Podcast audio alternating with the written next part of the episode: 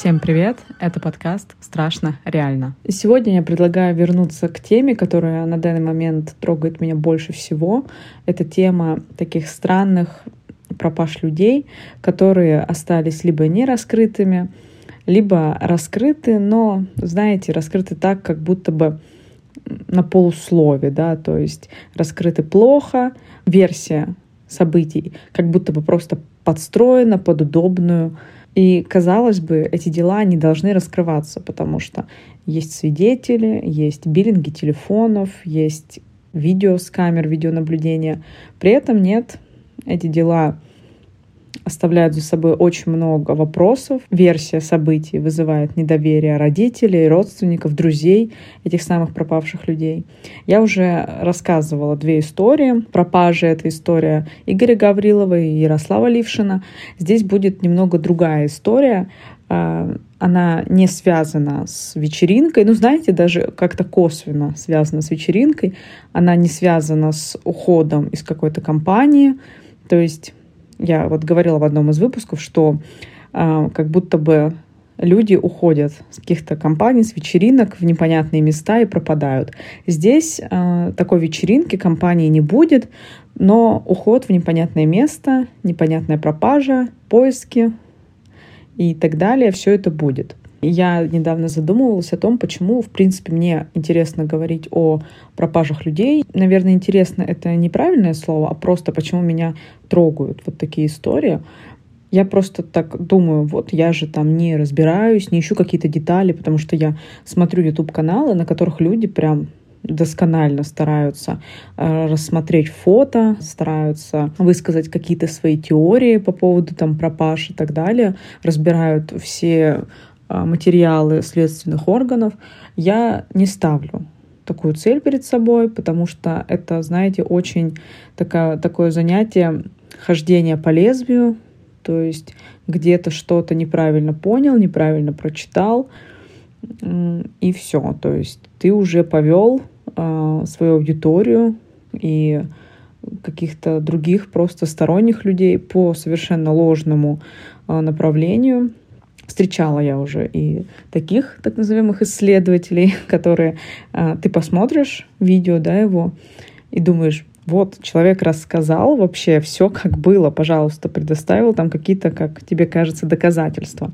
А потом смотришь видео уже более, так скажем, человека подкованного в этом деле, который оперирует большими фактами, большим набором документов, и он абсолютно опровергает историю предыдущего, и ты понимаешь, что если бы ты не посмотрел вот это видео, ты бы верил абсолютно каким-то ложным фактам, вот, поэтому не являясь приближенным человеком ни к следствию, ни к э, родственникам пропавших там людей, я поэтому не ставлю перед собой такую цель докопаться, найти что-то новое. Но просто, знаете, наверное, если говорить о делах, не забывать о них, рассказывать новым людям, которые, возможно, дальше пойдут и что-то будут искать, им станет интересно. То есть вот как я приходила да, к этим темам, я просто где-то что-то посмотрела, и меня это заинтересовало, и я просто смотрела больше и больше, искала все больше какой-то информации для себя и погружалась в это дело, узнавала новые подробности. Вот, возможно, я также буду тем человеком, от которого вы узнаете что-то новое и пойдете разбираться дальше уже больше и глубже. И сегодня я хочу поговорить об истории Димы Новоженина. Возможно, мало кто из вас знает эту историю, потому что она, возможно, громкая, но все-таки не настолько, как та же история Влада Бахова. Наверное, история Влада Бахова — это одна из самых громких историй пропаж людей. Ну, не буду говорить, что самая прям громкая, то есть нет, но прям на слуху у многих, я думаю. Но вот история Димы Новоженина, она все-таки менее нашумевшая. И в целом каких-то статей э, в интернете на самом деле найти, ну, прям удача, да, если будет какая-то статья. То есть всю информацию я лично э, собирала, смотря видео. Видео на Ютубе. Есть прям один канал, который не буду называть пока что название никаких каналов, там вот прям человек, он, у него очень много видео, прям буквально по каждому пункту. То есть этот человек, он общается напрямую с родителями мальчика, и то есть у него очень много информации, там прям по каждому буквально событию было видео. Ну, сейчас уже, конечно, опять же, прошло несколько лет, уже об этой истории, конечно, практически ничего не слышно. Будет ли слышно еще что-то, пока непонятно. Итак, Дима Новоженин. Дима пропал 29 марта 2021 года а, в Санкт-Петербурге, в Красногвардейском районе. Пять дней от него не было никаких известий. И 3 апреля он был найден мертвым недалеко от своего дома. Недалеко от дома, а, это, знаете, такой микрорайон, и вот там недалеко протекает река Охта. И вот на противоположном берегу этой самой реки был найден Дима. Предыстория такая, что у Димы полная семья, мать, отец, и также есть другие братья. Точно не знаю, есть ли у него сестры, но это, в принципе, не важно. То есть семья многодетная.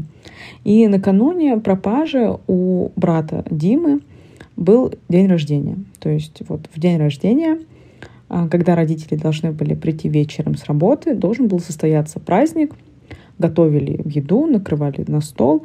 И чтобы не мешать, чтобы как-то скоротать время, Дима пошел прогуляться. Как говорят родители, Дима был очень домашним мальчиком. То есть он свободное время любил проводить дома, играть в телефон, играть с братом, то есть в, ком, там, в телефон или в компьютер, не знаю. То есть он любил проводить время дома. И гулял он довольно редко. Перед днем рождения, буквально за несколько часов, он решил пойти прогуляться. Вроде как была информация, что изначально он хотел покататься на велосипеде, но вроде что-то отец ему не разрешил. И он выходит из дома. Как позже будет видно, он попадет на камеры видеонаблюдения, он будет идти как бы к трассе, которая находится как раз-таки вот при выходе да, из этого самого а, микрорайона при выходе из построек. Там будет такая трасса, и вроде как вот вдоль этой трассы, а, как будто бы к автобусной остановке идет Дима. Но это, соответственно, выяснится уже позже. Изначально родители, естественно, бьют тревогу, Дима не возвращается к назначенному времени. И, конечно же, как говорят всегда родители, что он приходил всегда вовремя, всегда отзванивался, всегда отписывался, отвечал на звонки и так далее. Но в этот раз Дима не приходит, его объявляют в розыск. Ищут его, получается, пять дней, и вот 3 апреля находят на берегу той самой Охты. А, Дима лежит недалеко от э, самой реки, в таком лесочке, там, в принципе, везде э, такая лесистая местность, то есть, ну, там не лес, просто деревья, как бы такой дикий парк. И вот Дима лежит между бревен, накрытый ковролином, что уже вызывает много вопросов, откуда ковролин, кто его накрыл. Естественно, волонтеры обыскивали всю эту местность, но на другую сторону реки изначально никто не пошел, потому что, как сказали родители, Дима не умел плавать, плавал вообще как бы очень плохо, и явно бы он не доплыл через эту реку на другую сторону. Также это был март месяц, и, как говорит отец, что льда на реке уже точно не было потому что изначально была версия, что он просто перешел на тот берег. Но нет, как бы льда уже не было, была вода, и вот Дима точно бы туда не доплыл. Что касается моста, мост находится где-то очень далеко, то есть туда ехать только на каком-то автобусе, плюс он не рабочий мост, то есть это просто какие-то там сваи, то есть как-то через них только перепрыгивать, то есть он просто бы, ну, по расследованию, по тому, как я смотрела видео блогеров, они проходили с родителями, и было точно заявлено, что никаким образом нельзя перейти эту реку на другую сторону, точнее, на другой берег, по какому-то мосту. То есть можно только, доехав на каком-то транспорте, на машине, на такси, обогнуть, так скажем, эту реку. Ну, то есть там не пять минут, то есть там довольно так долго ехать, и ты едешь, подъезжаешь к какому-то предприятию, то есть там какое-то такое серьезное предприятие, потому что там прям забор с колючей проволокой. И вот от этого предприятия самого ты должен идти вот в обратную сторону, грубо говоря, по лесу, по грязи. То есть такая местность в марте, э, в начале апреля, понятное дело, да, снег тает, все грязное, вот прям люди ходят а, в резиновых сапогах, то есть не пройдешь, как Дима был, он был в кроссовках обут, и в кроссовках, ну, явно там не пройдешь, там действительно, ну, идти довольно сложно. И вот шли они, ну, честно, довольно долго, в районе получаса они туда шли. И вот именно на месте, где, так скажем, вот эта вот земля заканчивается, да, начинается вот это изгиб реки, вот Дима находился там. Естественно, сразу было предположение, что он пошел туда сам и замерз. То есть сел, замерз и вот погиб от переохлаждения. А, вызывает вопрос то, что зачем? Да, то есть зачем молодому парню, абсолютно еще, я бы даже сказала, маленькому мальчику, 13 лет, а, идти изначально, э, то есть куда-то огибать реку, а, идти в, вот в эту грязь, в этот лес, возвращаться назад, садиться там на бревна и замерзать. Вот когда начинаешь говорить об этих делах, когда начинаешь вот читать, начинаешь слушать, ну вот как в таких делах можно сказать, что человек это сделал сам? Конечно, есть процент, что это измененное сознание, то есть, да, понятно, какие-то наркотические вещества или что-то подобное. И даже учитывая это, очень многие факты, они, ну, выбивают просто почву из-под ног. Были предположения, опять же, про закладки, конечно. То есть закладку, да, которую нужно искать на другом берегу. Конечно, люди, которые раскидывают закладки, они, наверное, э, не знаю, рассчитывают на то, что всегда будет лед на реке, да, и люди всегда смогут туда перейти. Это как было в истории Ярослава Лившина, который вообще поехал просто на другой конец Москвы в лес, да, ее искать в снег, просто в снегопад. Здесь также. То есть, конечно, мы никогда не узнаем, что было у человека в голове всегда или на тот момент. То есть э, люди, которые говорят, да мы его знали, да он не мог, да он там так не делал, ну это абсолютно недостоверная информация, потому что как сам себя никто лучше тебя знать не будет, как ты сам себя знаешь, как ты сам знаешь, что ты думаешь и так далее. Но все-таки в таких историях назвать это просто случайностью, что человек сам пошел и замерз в марте. Ну, то есть, в, ну, в марте, уже в конце марта, в начале апреля, ну, он не был раздет, он был в куртке. Просто замерзнуть, ну, тоже ну, настолько странно. Ну, вот человек он до последнего борется за жизнь, до последнего борется за то, чтобы себя согреть, себя вывести из какой-то ситуации сложившейся. Просто сесть и замерзнуть насмерть. Ну, это нужно быть действительно либо в невменяемом состоянии, либо хотеть это сделать. Тем более, если он туда сам пришел, ну, значит, он сам знал, как оттуда выйти. То есть это не был лес, абсолютно это парковая зона, где просто люди с собаками постоянно ходят. Оттуда, с того берега, дома видно, в которых жил Дима. То есть, ну, элементарно просто выйти тем же путем, которым ты туда пришел. В чем, да, казалось бы, проблема? Ну, уже не маленький мальчик, и странно. По экспертизам, конечно, никаких наркотических веществ, ничего такого найдено не было. Но, как обычно, большие вопросы вызывают поиски, потому что по трекам берег, а, вот эта вот лесопарковая зона, она была исследована вся. Но спустя месяц после пропажи Димы была найдена куртка. Куртку нашла женщина, вроде как она знакомая семьи или просто сблизилась с ними по ходу поисков. А, и вот она вроде как пошла выгуливать собак и нашла эту куртку. Кстати, после этого на связь она не выходила. То есть вот она нашла куртку, к ней появились какие-то вопросы, то есть, да, как так получилось, что вы нашли куртку, просто пойдя гулять с собаками. При этом волонтеры, естественно, обходили это место, и куртка вроде как она была на очень видном месте. То есть там куртка такая черно-красная, и она то ли где-то висела, то ли вот как-то на каком-то кусте была, то есть, ну, заметно. И волонтеры ее не нашли. Нашла вот эта женщина. Куртка была вся в какой-то грязи. От нее очень такой, знаете, резкий, неприятный запах канализации был. И там, кстати, есть э, труба канализационная.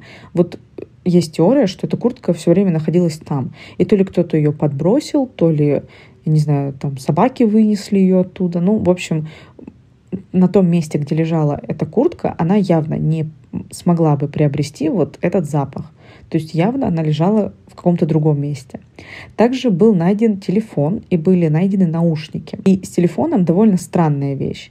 Также родители говорят, что, во-первых, Дима никогда не обматывал наушниками телефон, то есть он обычно их засовывал просто в карман, они там путались, а тут телефон просто вот был аккуратно обмотан наушниками, и по телефону, вот биллинг телефона вот очень странный. Когда потом проверили, то есть, да, было видно, что Дима вот ходил с ним, ходил по микрорайону, как он вот обычно гулял, так скажем, его маршрут. И потом виден биллинг, как в день похорон Димы этот телефон активен, и он движется как бы вот по направлению к этому, ну вот к месту, да, где вот проходили похороны. То есть это видно по биллингу. То ли биллинг шалит, если такое вообще может быть, то ли этот телефон, ну вот на самом деле очень большая вероятность, что этот телефон, он был включен и находился в чьих-то руках. В тех руках, которые этот телефон позже и подбросили. Опять же, есть очень большая вероятность, что этот телефон просто кто-то нашел, попользовался, и потом, когда поняли, что этот телефон, наверное, вот пропавшего человека, ну, просто его пойти отдать тоже, да, вызовет кучу вопросов. Возможно, просто подбросили. Возможно, этот телефон находился в руках причастного да, к исчезновению гибели Димы. То есть непонятно. Но, как обычно, с биллингом происходят, происходят странные такие вот непонятные вещи. То есть то ли скачет время, и на самом деле этот биллинг бьется неправильной датой, да, то есть не когда были похороны, а когда Дима вот еще был жив и сам ходил с этим телефоном. Но телефон был, не был выключен довольно долго, то есть э, спустя, по-моему, месяц, что ли, только он выключился. То есть как будто бы он был где-то, его заряжали, этот телефон. Как я и говорила, Дима был найден э, лежащим на бревне. И, как говорят люди, которые его нашли, глаза у него были открыты. То есть по вот предварительным как бы данным, по вот версии, по которой он погиб, он туда пришел, замерз, упал, то есть вот он как будто бы стал замерзать, упал, ударился головой и вот так вот умер. И опять же, непонятно, как он так мог упасть и удариться, потому что он лежал на боку, приобняв вот это бревно. И был, напоминаю, накрыт ковролином. Когда люди замерзают, они принимают форму эмбриона, то есть вот как бы круглую такую форму, менее энергозатратную и вот наиболее сохраняющую тепло. Дима просто лежал на боку, приобняв вот это бревно. Говорят, что вроде, да, по экспертизе у него есть э, небольшое повреждение головы. В принципе, на нем довольно много повреждений. То есть у него руки в ссадинах, ноги в ссадинах. Ну, то есть явно не просто человек шел спокойно. То есть видно, что где-то царапался, где-то э, задевал какое-то, не знаю, дерево, бревно, что-то еще. Ну, то есть явно он не просто спокойно пришел туда, сел и замерз видны очевидные какие-то повреждения на теле. Следствие, оно не нашло никаких причин говорить о том, что это было убийство. А, хотя, кстати, была такая деталь, что вроде как недалеко от места, а, где пропал Дима, была найдена записка с просьбой о помощи, что-то вроде «спасите от алкаша», но причастность Димы к этой записке доказана не была. То есть, если говорить кратко, Дима ни с того ни с сего вышел, пошел, обошел эту реку, пришел на место вот этого расхождения реки, сел на бревно, упал с него, ударился головой и замерз. При этом куртка его была найдена на другом берегу, телефон был найден на другом берегу. Спустя довольно большой да, промежуток времени получается. При этом, что эту местность всю обходили и смотрели. Вот да, следствие утверждает, что он даже не обошел, он переплыл эту реку. То есть он сбросил куртку и переплыл. Он не сбросил обувь, да, но сбросил куртку. И это при том, что родители заявляют, что плавать он не умел. Тем более в холодной воде. Я думаю, человек, который не умеет плавать, суваться в холодную воду в конце марта, ну, не самое, да, потрясающая затея. Особенно домашнему мальчику, да, который э, явно не авантюрный, который хотел бы там что-то доказать кому-то. На самом деле, тут может быть настолько вот невероятная какая-то история, или наоборот какая-то просто банальная история. Ну, то есть всякое случается. Но самое простое это, конечно, то, что кто-то просто повлиял, приложил руку, так скажем, ко всей этой ситуации, что доказать уже, скорее всего, невозможно. То есть не имея никаких свидетельств, следов, никаких улик прямых, тем более спустя такое большое количество времени, доказать, конечно, уже что-либо, причастность кого-либо очень сложно. Хотя, как мы знаем, истории раскрываются и спустя 10, и 20, и 50 лет. Тем более с технологиями, которые есть у нас сейчас. На данный момент, насколько я знаю, следствие еще продолжается, и у многих а, людей и у родителей, конечно же, подписка о неразглашении. Какой-то информации новой, что что-то было найдено, нет. И каких-то результатов экспертизы новых тоже пока что нет. Все, что есть, это то, что да, у него есть ссадина на голове, есть ссадины на руках, на ногах, есть следы никотина в волосах, ну то есть это вполне может быть, что он просто постоял рядом с курящим человеком. Странностей много, да, вот этот запах от куртки, открытые глаза, непонятный биллинг телефона, в принципе, непонятное место а, его нахождения. Все это очень странно. И ответов на очень многие вопросы просто нет. Очень много таких, знаете, странных совпадений, что вот женщина, кстати, вот да, которая нашла эту куртку, было так, что она как будто бы просто говорит, вот завтра пойду, поищу куртку эту. И пошла, и нашла. То есть, да, вот много вот таких деталей, которые вот конкретно в этом деле, они вообще не складываются в какую-то картинку, то есть в общую. Есть какие-то вот отрывки, что-то нашли, что-то где-то было, но вот четкая теория, почему он оказался на другом берегу, почему куртку нашли через месяц, этого вот никто пока что на это не ответил. И по поводу того, что он переплыл, э, очень странно, что вся одежда, да, у него была сухая. Обувь, да, была влажная, но, понятно, конец марта, снег, сырая земля. Естественно, ноги промочить, особенно по той местности, по которой якобы, да, он шел, ну, знаете, очень просто. Но одежда у него была сухая.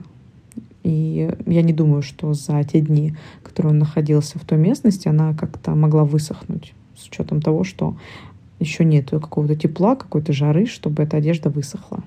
То есть изначально он просто, скорее всего, в реке не был. Ну вот, то есть непонятно из-за подписки о неразглашении, будут ли появляться какие-то вообще детали, будут ли ими делиться родители, будут ли как-то где-то это освещать, и вскроются ли вообще эти детали, откроют ли что-то экспертизы новое, потому что, как всегда, время оно было упущено. Не сразу посмотрели видеорегистраторы с машин, и с машин, насколько я знаю, ничего не получилось найти на этих видео.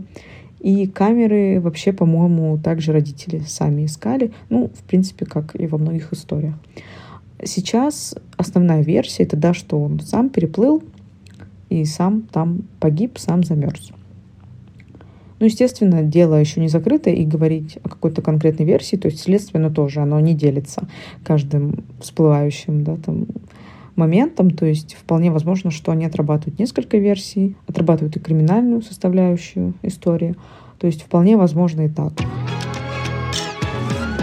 Вот такая краткая небольшая история Димы Новоженина, но, знаете, нашумевшая больше локально, с кучей странностей, с кучей каких-то фантастических совпадений, с отсутствием вообще какой-то крепкой теории, как вообще так могло получиться, как так случилось, что вообще произошло, как обычно в Питере, да, то есть ни одного свидетеля, ни одного человека, который мог бы подсказать и направить, куда шел, зачем шел, что хотел сделать и с кем хотел встретиться, возможно. Почему я говорю о том, что это не похожая история на предыдущие? Потому что все-таки здесь нету вечеринки, компании, из которой бы человек мог уйти, то есть на кого бы вообще могли подумать. Ну, конечно же, кроме родителей, на них также думали, их также проверяли, но ничего, естественно, не подтвердилось.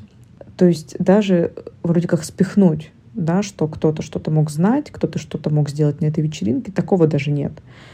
Но, знаете, домашний мальчик, который любит сидеть в телефоне и который, возможно, еще в свои года, естественно, не различает какую-то манипуляцию или какую-то странную, там, какое-то странное проявление внимания к себе, и, допустим, сидел в интернете, что-то кто-то написал, куда-то позвал, что-то предложил. Вполне такое может быть детское любопытство. Или просто, мне кажется, дети в таком возрасте, они не задумываются, что я там куда-то пойду, кто-то что-то плохое мне, может быть, сделает или еще что-то. Вполне могло быть такое, что пошел с кем-то встретиться, да, непонятно, а может быть и понятно, для каких целей его туда позвали. Но, опять же, сейчас это не доказано, и нигде такой версии официальной не выдвинуто. Знаете, иногда безумно хочется вот как будто бы посмотреть глазами вот человека, который находился ту минуту, в то время, в этой ситуации, и вот прямо понять, ну, что же могло произойти, что вот, ну, роковой случай, вот какая-то глупейшая случайность, или кто-то вот действительно причастен, повлиял на это. Как будто бы, знаете, вот этот ответ, он где-то висит в воздухе или как будто где-то рядом, но вот этот пазл, вот он ну никак не собирается. Как будто вот деталей не хватает. Или эти детали просто не знаю, не то, что их не хватает, их и не было, этих деталей. И вот такие истории, они вот вот этим меня, наверное, и цепляют, потому что в историях с маньяками, не говоря там о, об их мотивах, там, да, вот этих больных, которые нельзя понять, но там понятно, кто это сделал. Здесь непонятно вообще ничего. Вот был человек, вот что-то случилось, да, вот неизвестное звено, вот нет человека. И вот именно вот этот момент, он делает для меня эти истории вот такими вот цепляющими, о которых хочется говорить, хочется вот рассуждать, что же могло произойти. В этой истории было очень много споров между родителями и блогерами, потому что вроде как были какие-то не очень хорошие истории, связанные вот с блогерами, которые там хотели помочь, как-то расследовать. И у отца Дмитрия есть э, свой, по-моему, YouTube-канал, там выход, выходили какие-то ролики, то есть он там не очень лестно о ком-то отзывался. Такая вот история, да, она и наполнена негативом еще и людских, да, каких-то поступков. Ну, наверное, как и практически во всех историях, да, которые такие вот вызывают широкую огласку, а в них всегда есть люди, которые критикуют и обвиняют родителей, и есть люди, которые, соответственно, родителей поддерживают. У меня по этому делу, в принципе, вся информация. Если вам интересно разобраться детально в плане каких-то экспертиз, на YouTube есть несколько каналов, где прям вот каждую детальку, каждую экспертизу подробно разбирают, но в целом в общих чертах основную суть истории я вам рассказала. Каких-то резонансных подробностей сейчас я нигде не видела, и каких-то резонансных подробностей в самом деле в экспертизах также нет. Сейчас я буду думать, какие истории рассказывать э, в подкасте, переходить уже к каким-то маньякам, а, зарубежным, возможно, или также освещать дела о пропажах людей. Пока еще думаю, нужно находить время, чтобы составлять какой-то а, какой-то сценарий. Хотела изначально рассказать историю Влада Бахова, но поняла, что к этой истории нужно основательно подготовиться, потому что в этой истории как раз-таки деталей э, и всего прочего очень много, то есть которые не хотелось бы упустить. Также я бы хотела вас попросить поставить оценку данному подкасту, написать свой отзыв или смотря где вы слушаете, на какой платформе, подписаться, может быть, или дать какую-то обратную связь в моей соцсети, которая указана в описании этого подкаста. Спасибо, что послушали, и надеюсь, вы еще вернетесь. До скорого.